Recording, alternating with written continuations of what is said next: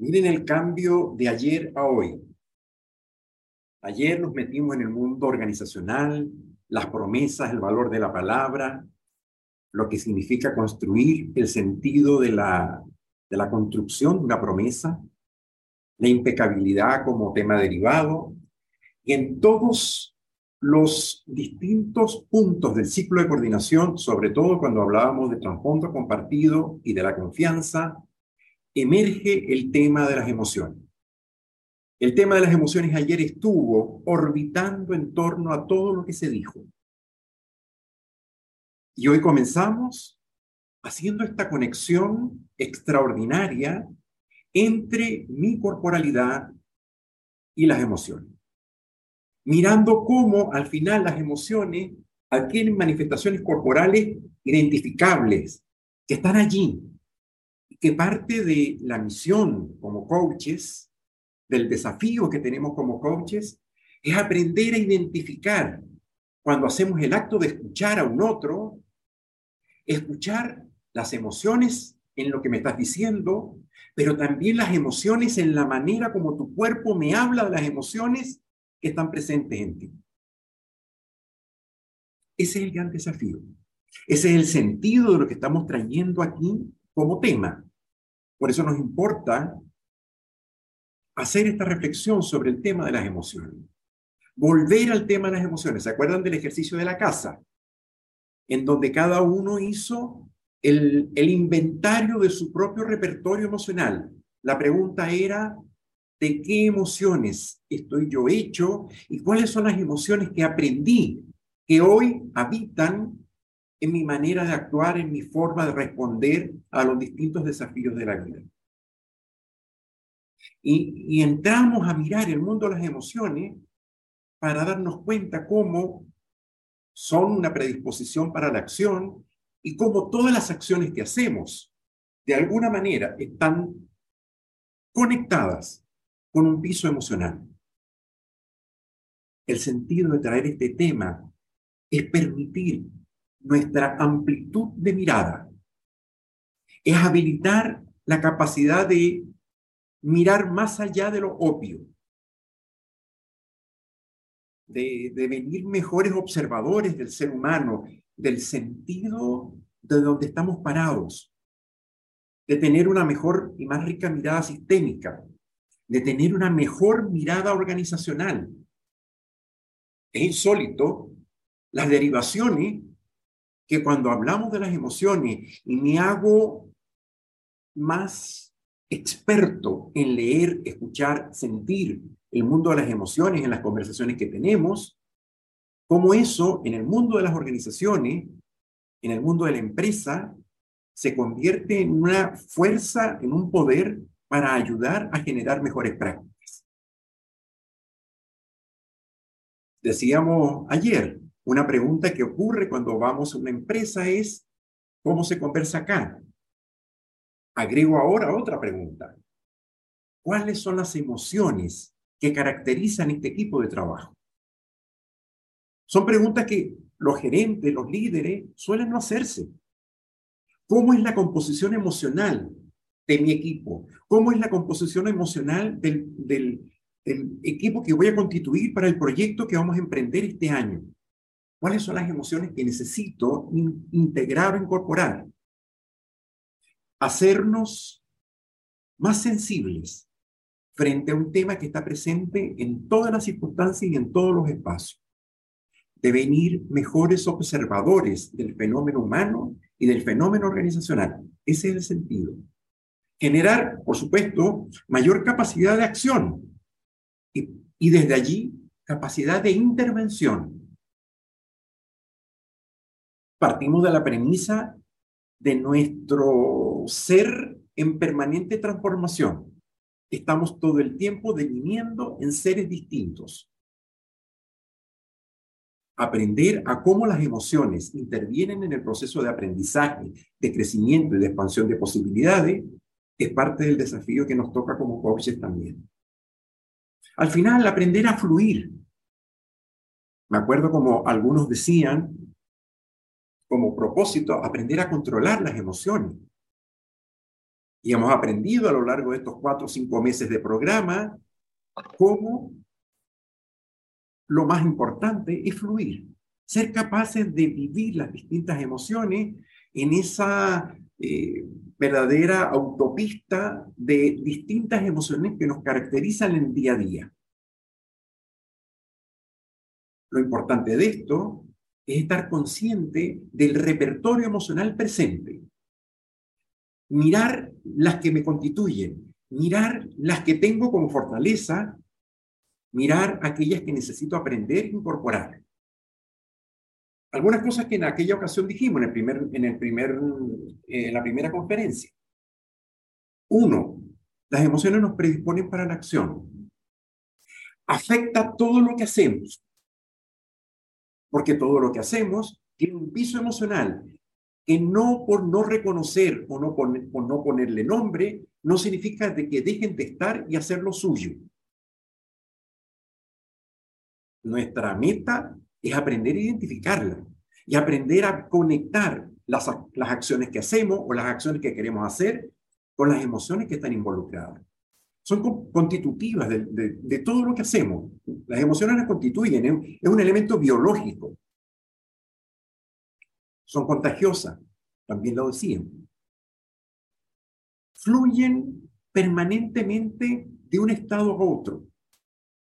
De hecho, las emociones no vienen puras, vienen en un paquete nos sentimos tristes con un poquito de miedo, con un poquito de, rabia, con un poquito de alegría, con o sea, todas las emociones están mezcladas, estamos permanentemente en distintas mezclas emocionales. Hay días que tienen emociones distintas a otros días, tiempo y espacio. Hay sitios que tienen ciertas emociones que nos gustan, sitios que no nos gustan emocionalmente. Las emociones se afectan por las conversaciones que hacemos. Esto es clave. Hace rato atrás, con Alicia, vimos cómo el cuerpo habla de las emociones que podemos sentir. Y a través de la palabra y a través de nuestro cuerpo podemos intervenir en ese territorio.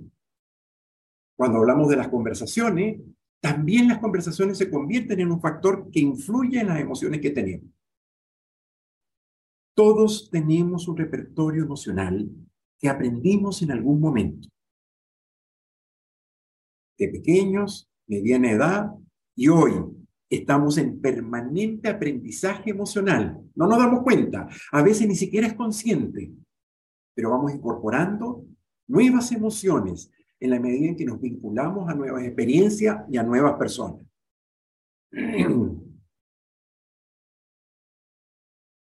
es como parte de la profesión que estamos aprendiendo con este programa.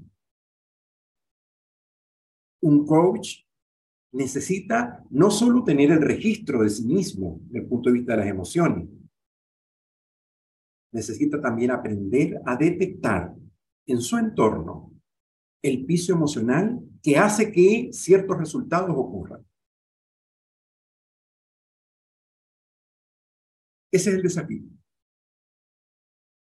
A partir de esa, de esa base, de esa premisa inicial que nos permitió, tanto en la primera conferencia, a lo largo de los desafíos y de los coaches que ustedes han tenido, y de la, eh, del ejercicio que acaban de realizar, es como reconstruir corporalmente el nombre de ciertas emociones,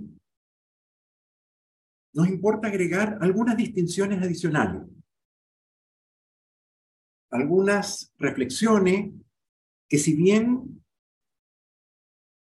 están en el marco del tremendo analfabetismo que todos vivimos en el mundo de las emociones, acuérdense, es una investigación, es un estudio que tiene muy pocos años, finales del siglo pasado, cuando recién se empieza a hablar del poder y del valor de las emociones en, en la vida, en la familia, en la sociedad, en las empresas, en las organizaciones.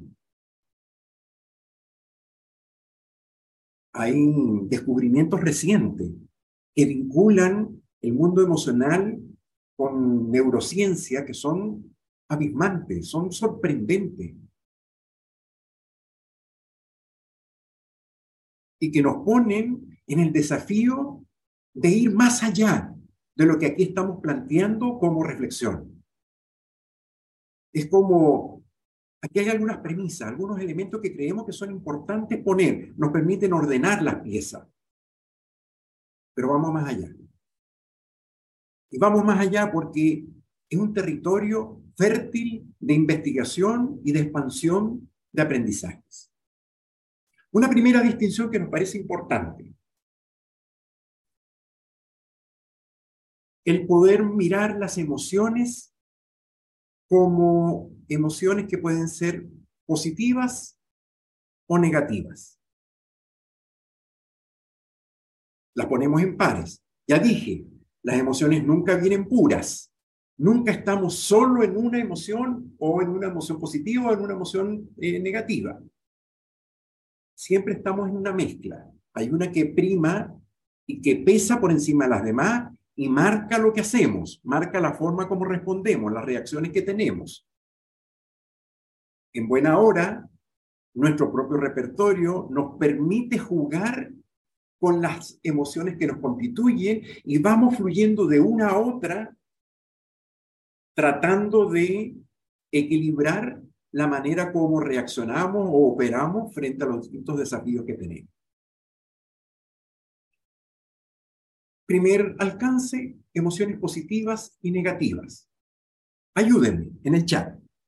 Emociones positivas que ustedes caracterizan.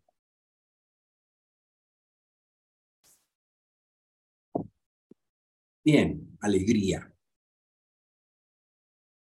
Alegría, esperanza, valentía, qué buena, dignidad.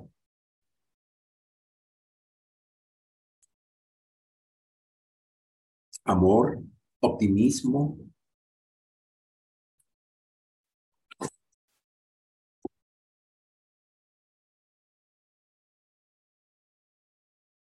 Bien, en parte son emociones que esta mañana incluso vivenciaron corporalmente. ¿Sí? Decimos son emociones positivas porque expanden posibilidades, porque permiten ver opciones que en otras circunstancias y en otras emociones solemos no mirar. Son emociones que nos abren caminos, que expanden posibilidades. Esa es tal vez la, definición más, más característica. Eh,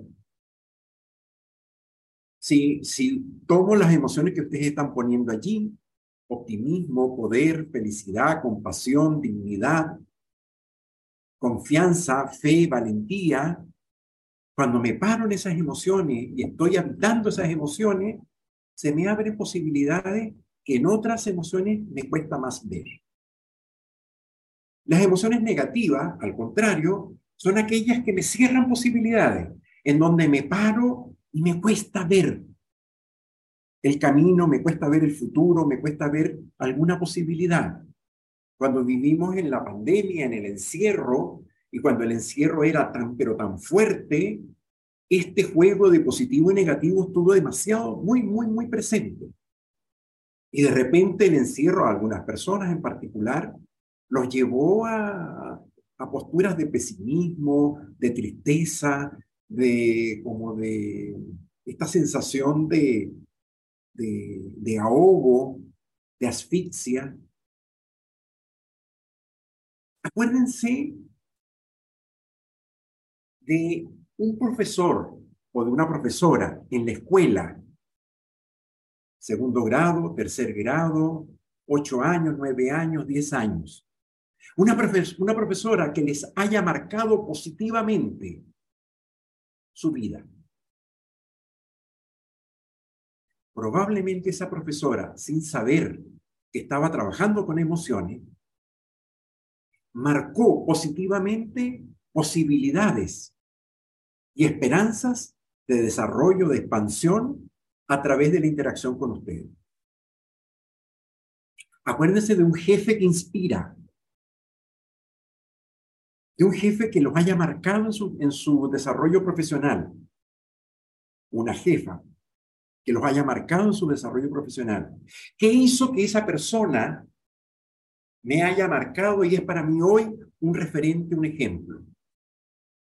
Tiene que ver con emociones positivas que probablemente esa persona usó para mostrarte caminos, para habilitarte posibilidades, para decirte qué bien como lo estás haciendo, sigue así, excelente el producto que estás generando, qué bueno que contamos contigo, qué bien que estás presente en lo que haces, qué bueno eres leyendo, qué bueno eres con las matemáticas, qué bien te sale ese ejercicio, qué bien baila, qué bien hablas.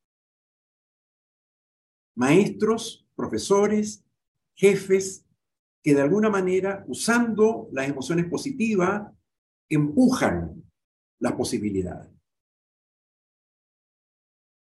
O al revés, voces negativas que alguna vez escuchamos de alguien que nos dijo, no puedes ser tan bruto, no lo hagas así. O cosas peores. Mejor no bailes, me dijo alguien una vez. Nunca más bailé.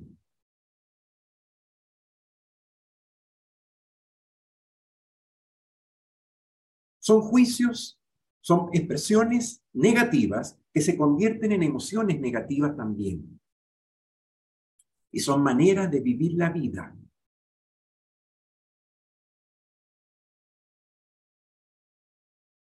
Hay un riesgo también cuando las emociones negativas se quedan, se permanecen en el tiempo y derivan en otro tipo de situaciones. O también las emociones positivas, a veces el exceso de positividad puede ser altamente riesgoso. En el mundo empresa, el positivismo desenfrenado puede ser y puede conllevar a pérdidas importantes. El equilibrio es importante entre lo positivo y lo negativo. De hecho, hay un estudio de un eh, psicólogo, John Gottman, que se hace la pregunta en los Estados Unidos, ¿qué hace que el amor perdure? ¿Qué hace que los matrimonios duren en el tiempo? Y después de investigar muchas parejas, llega a la conclusión que la relación entre las personas de la, entre la pareja, la relación en la pareja, juega a una tasa de 5 a 1 en cinco positivas y una negativa. Es decir, hay una proporcionalidad de 5 a 1 en conversaciones, expresiones y emocionalidades positivas y negativas para ayudar que el matrimonio dure. Hace un momento dije, buscar el equilibrio entre lo positivo y lo negativo. No todo es tan negativo, no todo es tan positivo buscar el equilibrio, no siempre de 50%, 50-50. La proporción depende de cada situación, de cada momento, de cada escenario, de cada proyecto. Si solo estoy parado en lo positivo, corro riesgo. Si estoy, solo estoy parado en lo negativo, pierdo oportunidades, pierdo posibilidades. Pero la negatividad es importante. En un equipo de trabajo es importante aquel que se pare y dice, cuidado, Sí, pero advierte, muestra riesgos en la pareja, con los hijos. La dificultad se presenta cuando solo estoy allí y solo habito en el sí, pero. Es decir, lo negativo acompañado de lo positivo, cinco positivos y uno negativo. ¿Cuál es la proporción en sus equipos de trabajo?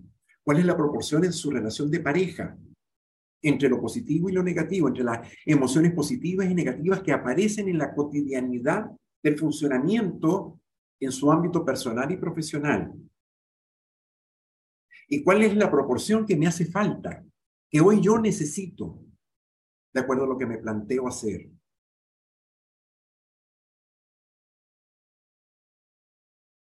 Segunda distinción,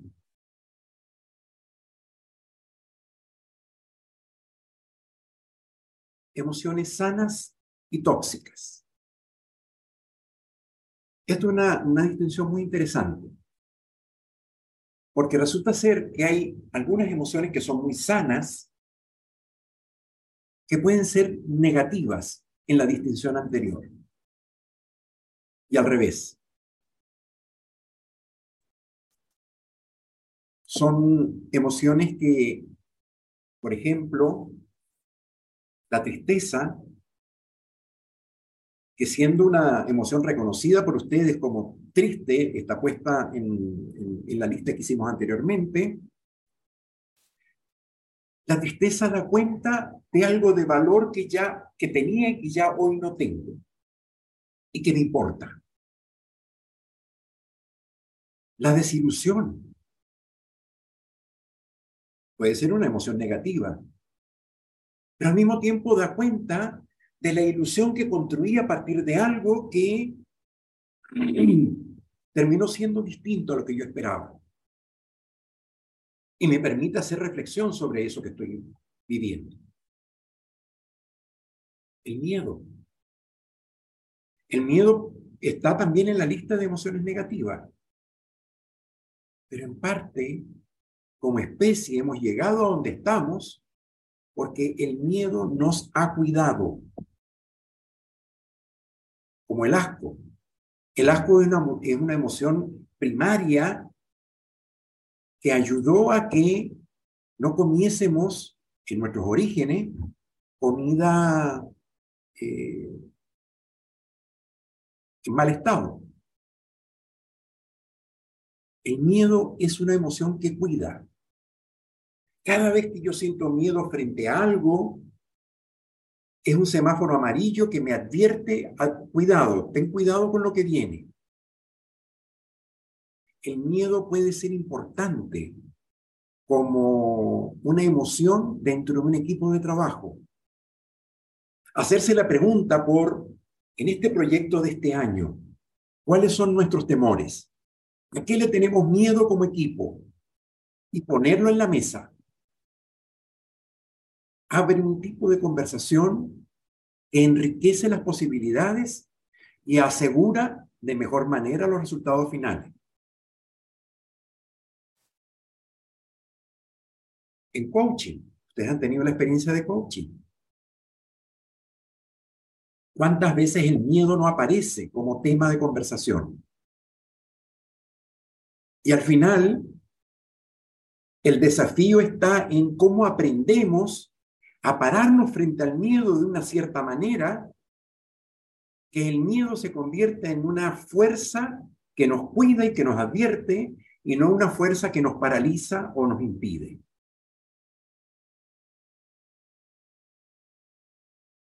A veces la rabia puede ser una emoción también muy sana.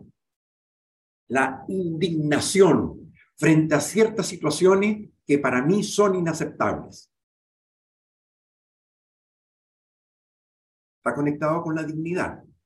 A veces, de hecho, para decir ciertas cosas que bueno y sano no me atrevo, la rabia me ayuda y me, y me permite decirlas. La rabia puede ser una energía importante para poner límite, para poner borde, para decir ya no más. Hasta aquí llegué yo, esto no puede seguir así.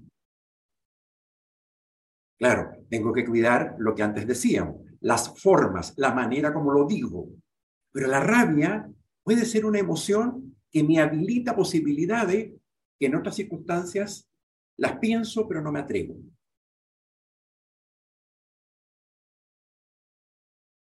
La vergüenza. La vergüenza es una emoción, siendo negativa, que también es muy poderosa, muy importante. Lo que hice estuvo mal hecho, no correspondía. Metí la pata, lo que hice, uff, por Dios, ¿cómo fue que yo hice eso? Lo pienso y me da vergüenza. La vergüenza honra la conciencia de lo mal hecho. Y me doy cuenta y lo que me pasa es que me avergüenza. Me avergüenza hasta pensarlo.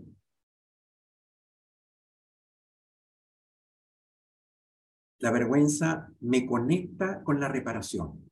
con la posibilidad de hacerlo distinto. Ayer, anteayer, en un artículo de prensa, me llamó la atención una expresión de el Papa Francisco que dice frente al tema de los abusos y del ocultamiento, la cadena de ocultamiento de los abusos dentro de la iglesia, dice,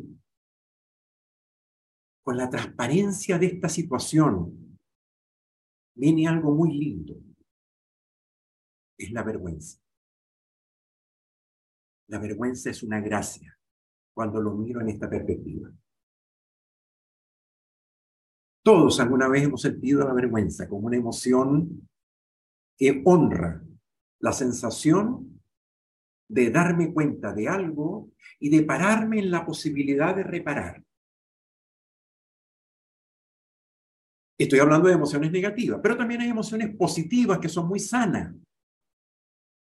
Ustedes lo han dicho, la alegría, la esperanza, la ambición, la ambición en particular de esa mañana, vamos a trabajar un rato, la ambición en particular es una emoción fundamental. El pararse en la vida con la aspiración de lograr más, de hacer más, de obtener, de enriquecer, de crecer más. De devenir distinto al hombre que hoy estoy siendo. Son emociones sanas que nos ayudan a pararnos frente a los dilemas de la vida, a las situaciones que se nos van presentando, para construir posibilidades diferentes. Y al lado podemos hablar de las emociones tóxicas.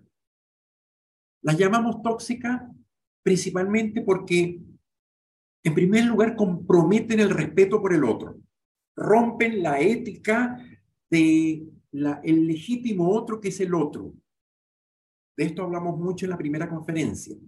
La parada ética de esta propuesta, de la mirada ontológica, del sentido de respeto por el otro. Las emociones tóxicas cortan esa posibilidad. Y entro en un territorio de irrespeto por el otro, de agresión, de transgresión de límites.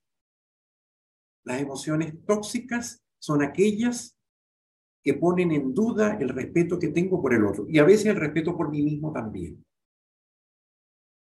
Son emociones que al final nos estancan. Y si nos estancan emocionalmente, también ocurre un estancamiento en el territorio de las acciones y en el territorio de las posibilidades.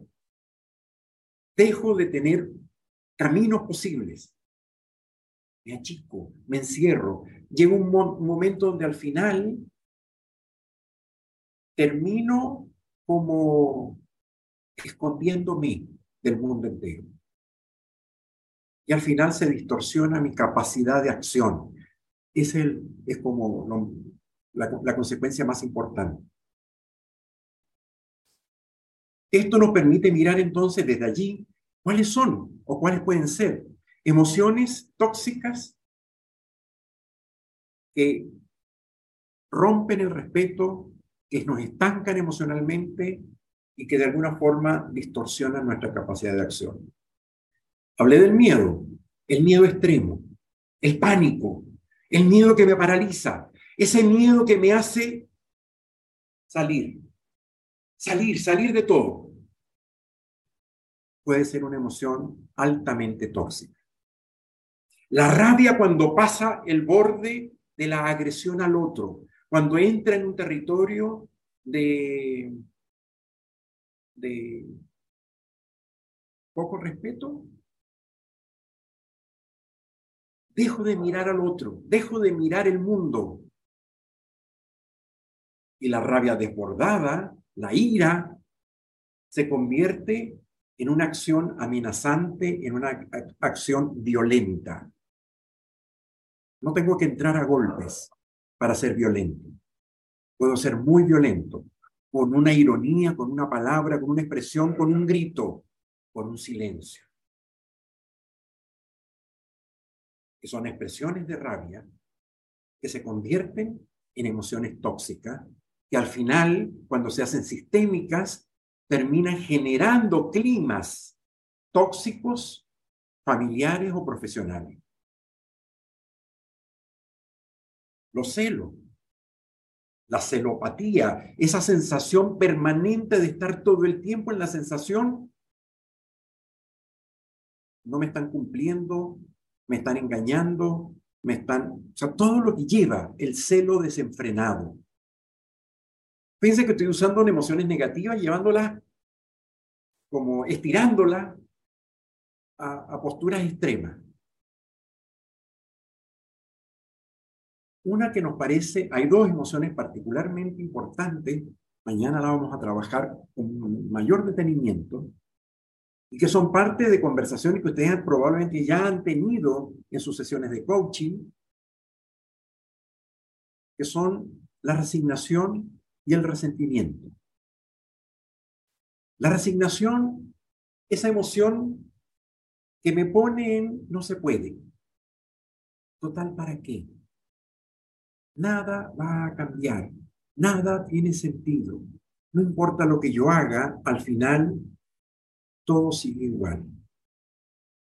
Es una emoción que incluso a veces cuesta detectarla. No está tan evidente, pero aparece. Y aparece en las acciones que hago, en la manera como opero. Y a veces es allí donde hay que ir a investigar la presencia de la resignación esos equipos de trabajo que cuando se discute las metas del año que viene, del año que viene, perdón, estoy en enero, de este año, debate que probablemente muchos de ustedes tuvieron en diciembre o al principio de este mes. ¿Qué nos vamos a plantear lograr en este año? Y aparece, bueno, 20, 25, 30, 17, 14, 11, 9 los que miran chiquito, los que miran por debajo de siempre de todo. Porque no se puede, porque el presupuesto, porque el mundo, porque los chinos, porque Ucrania, porque Putin, porque, o sea, siempre en el mundo de las explicaciones somos artistas.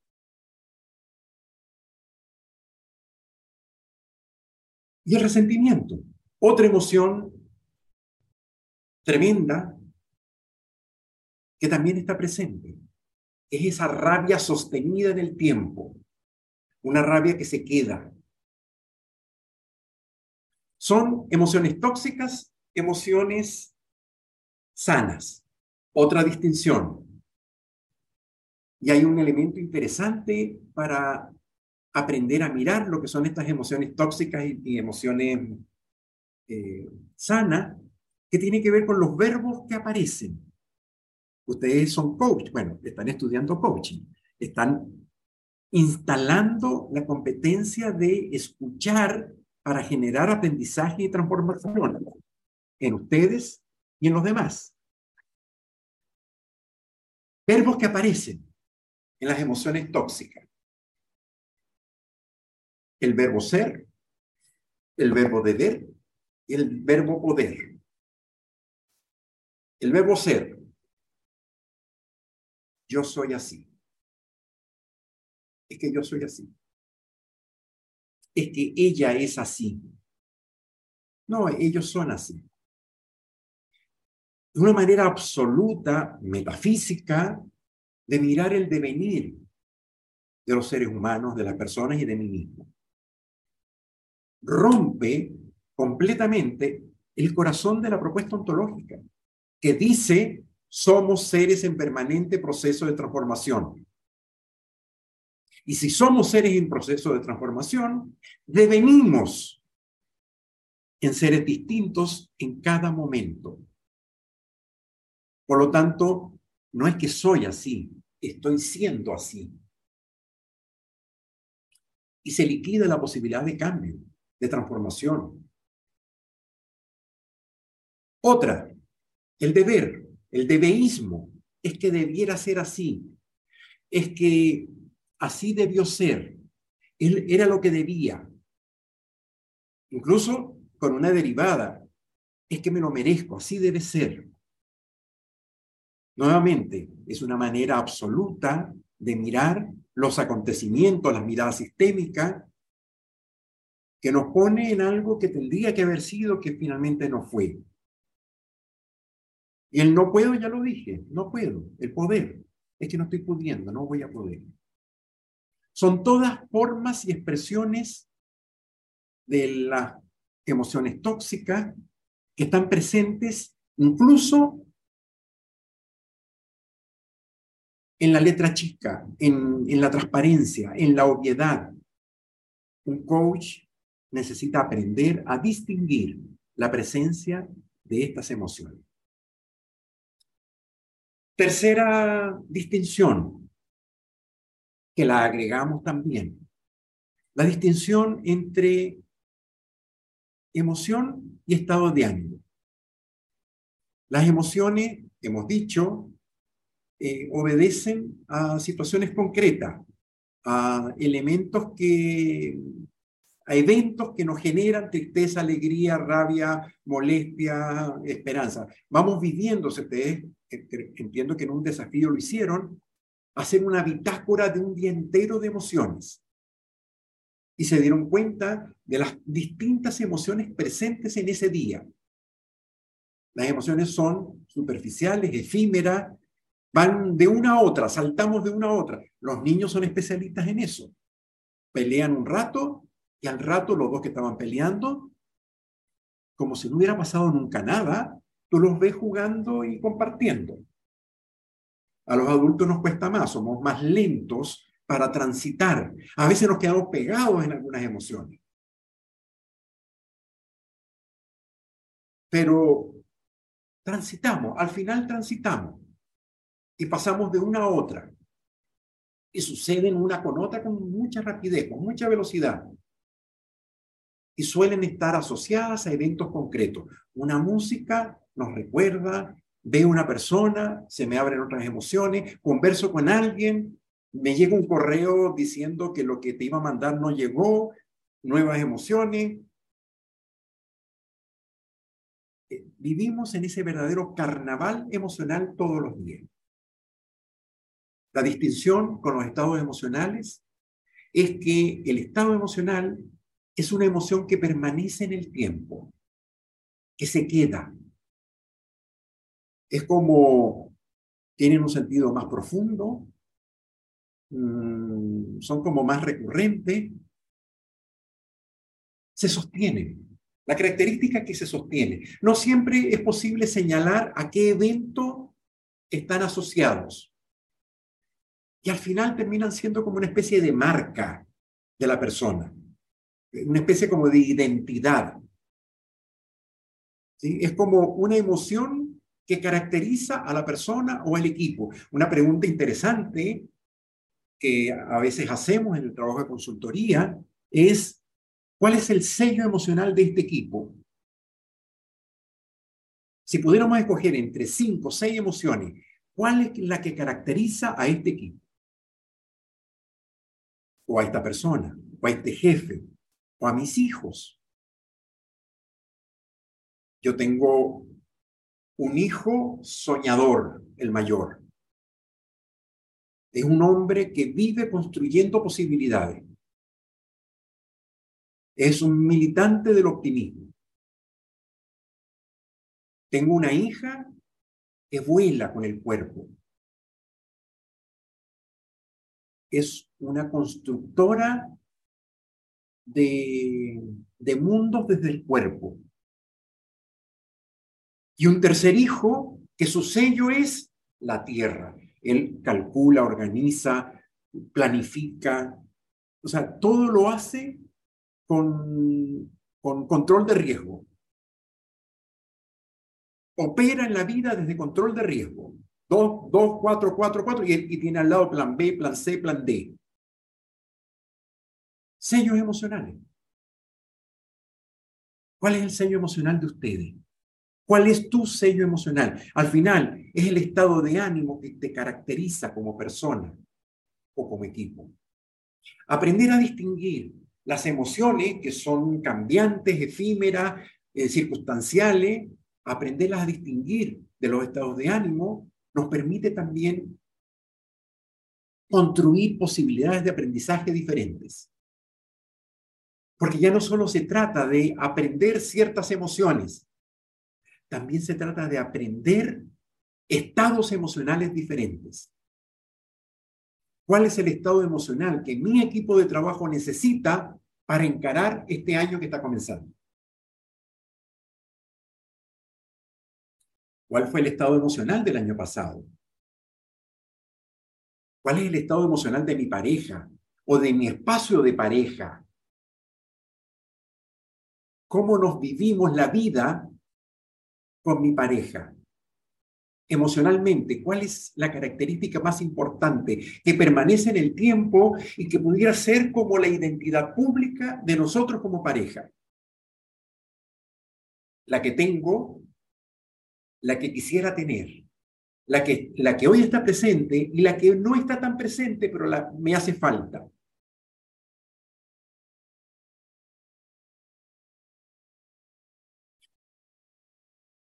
Son tres distinciones. Tres distinciones que nos ayudan a enriquecer nuestro acervo de mirada emocional. Las emociones positivas y negativas. Las emociones sanas y las emociones tóxicas las emociones diferenciadas de los estados de ánimo. ¿Para qué traemos este tema? ¿Cuál es el sentido de este tema? Aprender a operar en la complejidad de lo que significa ser diseñadores emocionales. Esta mañana, con el ejercicio que ustedes vivenciaron, aparece otra dimensión del mundo de las emociones. ¿Y qué tiene que ver con esta lámina que ustedes conocen? Por favor, muéstrame los dominios primarios del observador, Alex.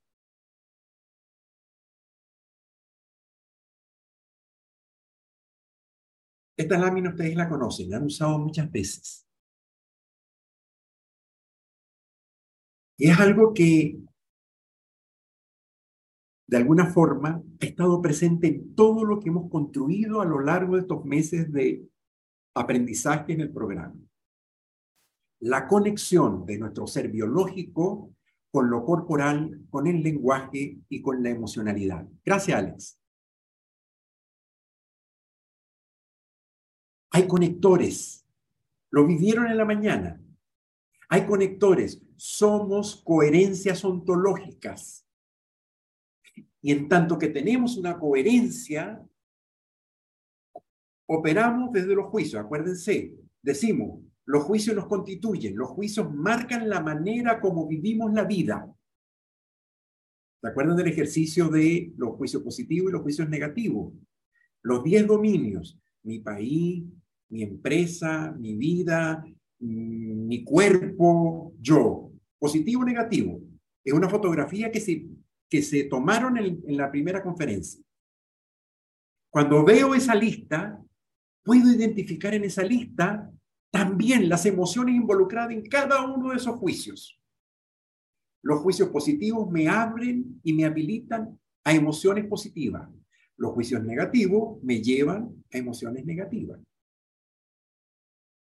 Hay una conexión directa entre nuestras conversaciones y las emociones y cómo a través de los juicios que podemos construir podemos también intervenir y afectar las emociones que tenemos.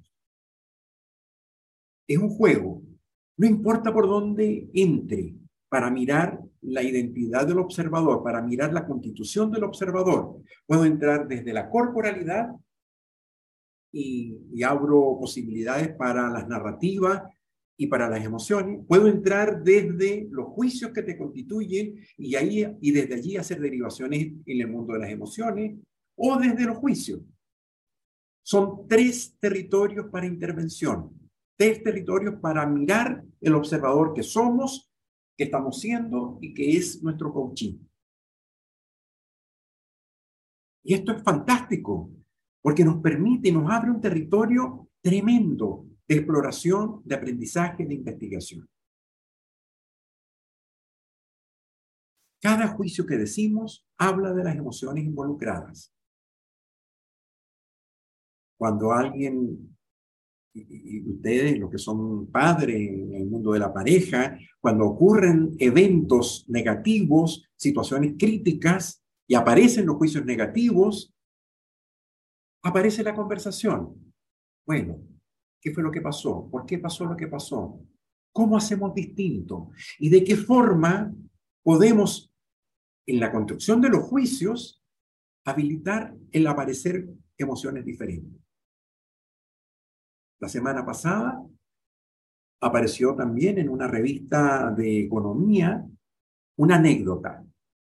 Un gerente de una muy gran empresa de, tecnología conversa con un subgerente de, de proyecto que acababan de tomar una decisión que les costó 27 millones de dólares en pérdida solo por el proyecto mal hecho. El subgerente va a la reunión recogido, sabiendo que, o sea, la conversación va a ser cómo me voy y en qué condiciones me van a echar. Una pérdida de ese tipo nunca había pasado y nada, o sea, soy el responsable de lo que ocurrió. El gerente lo escucha, entiende lo que pasó, trata de ver todas las posibles consecuencias. Y en algún momento el subgerente le dice, bueno, espero que me ayudes en las condiciones de, mi despido. El gerente se lo queda mirando y le dice, a ver, despido. Todo lo que hemos invertido en tu proceso de formación, lo que aprendiste con lo que pasó, vale mucho más que lo que perdimos en ese proyecto. te necesitamos, dado lo que aprendimos. Un antiguo gobernante de China decía, sospecho del dirigente que nunca ha cometido un error. Fundador de la China de hoy. Sospecho del dirigente que nunca ha cometido un error. Es decir, nuevamente, cómo desde los juicios, desde las narrativas, abro emociones diferentes, ambición, esperanza, posibilidad, apertura al aprendizaje, apertura a construir y devenir distinto. Cuando logro identificar emociones, también puedo hacer el proceso al revés. Nombrar la emoción. ¿Qué emoción es esa que en este instante estás sintiendo? ¿Qué te está pasando en este momento? y tratar de ponerle nombre a esa emoción que está ocurriendo, a partir del nombre de la emoción, reconstruir las narrativas, los juicios de una cierta postura corporal. Hay una investigadora chilena, Susana Bloch, que hace un aporte que nos parece interesante, que habla de esto. Y habla, ella dice, seis eh, emocionalidades primarias no necesariamente para nosotros es así. Es un aporte, creemos que es interesante, nos parece valioso traerlo. Habla de la alegría, de la rabia, de la tristeza, el miedo, el amor erótico y la ternura. Diferenciando la emocionalidad del amor erótico de la ternura, que a pesar de que ambas son vinculadas con el amor, son maneras distintas de manifestarlo y de expresarlo. Lo interesante de la propuesta de Susana Bloch es que nos entrega patrones de, de, identificación corporal de las posibles emociones involucradas. Ustedes esta mañana lo vivieron, no sabían. Se los traigo. Uno, la postura la postura del cuerpo, la manera como yo porto mi cuerpo en la vida, en el trabajo, en la familia, la manera como me siento, la manera como miro, la manera como pongo mis brazos, la manera como ocupo el espacio que me toca habitar. Habla de las emociones. Y hay coherencia, decía hace rato. Yo no puedo, o sea, si, si les cuento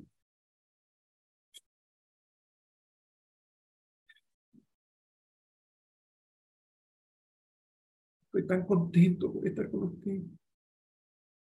La verdad, o sea, ¿qué pasó? O sea, ¿cuál es la coherencia de eso? No hay. La manera corporal de estar, la postura, habla de las emociones. La gestualidad, facial, por supuesto, la manera como usamos todos estos artefactos que nos constituyen nuestra cara. Las cejas, la mirada, la boca. Mírense por un instante todos, miren la expresión, congeladitos todos, mírense. Mírense. Y háganse la pregunta, ¿qué emoción está detrás de cada una de esas expresiones? Esa forma de mirar, esa forma de poner la mano, esa forma de estar. Y finalmente, un elemento interesante que nos plantea Susana Bloch es que hay un patrón de respiración. Hay un patrón, las emociones, cada emoción tiene un patrón respiratorio distinto. Si yo hago tres expiraciones cortas, chiquitas, habilito la alegría.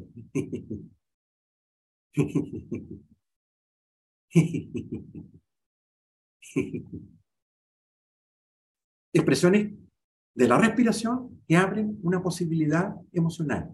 Y al revés, si hago tres inspiraciones cortas,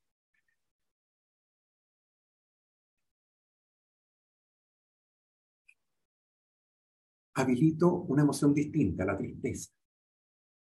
Si yo logro escuchar, identificar, reconocer la manera como está respirando, lo puedo vincular como posibilidad con alguna de las emociones primarias que ella identifica. Ese es el aporte de Susana Bloch. Ojo, no, no es una tabla, no es una receta, no es una fórmula. Solo son posibilidades, solo son investigaciones que nos habilitan la exploración de este mundo que no termina ni con esta exposición ni con el ejercicio de esta mañana. Es una invitación. La puerta está abierta. Se trata de devenir en mejores observadores del fenómeno emocional para finalmente devenir en coaches ontológicos capaces de transformar, transformándonos en la transformación de las personas y del mundo que habitamos. Traemos el mundo de las emociones y aprender a usar